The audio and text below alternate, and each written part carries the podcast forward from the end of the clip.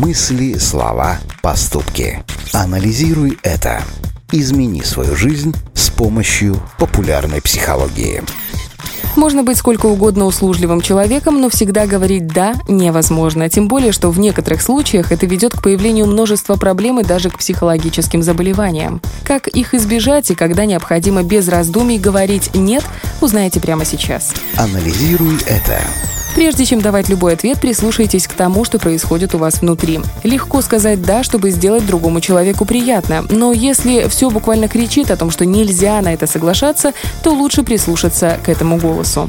Еще хуже, если вы говорите «да», но сразу понимаете, что у вас на это нет времени. Это особенно свойственно фрилансерам. Они набирают много работы, а потом страдают от этого. В итоге сон, отдых и выходные оказываются выброшенными за борт. И это не просто плохо для вашего морального и физического состояния. Вы выгораете и превращаетесь в бесполезного для компании сотрудника. Анализируй это. И еще одна рекомендация психолога. Не соглашайтесь на что-либо, если вы устали. Иногда стоит отложить даже встречу с друзьями, если она намечена на конец тяжелого рабочего дня. Лучшее, что вы можете сделать в такой ситуации, это позаботиться о себе. Да и друзья скажут вам спасибо, если вы не будете весь вечер клевать носом.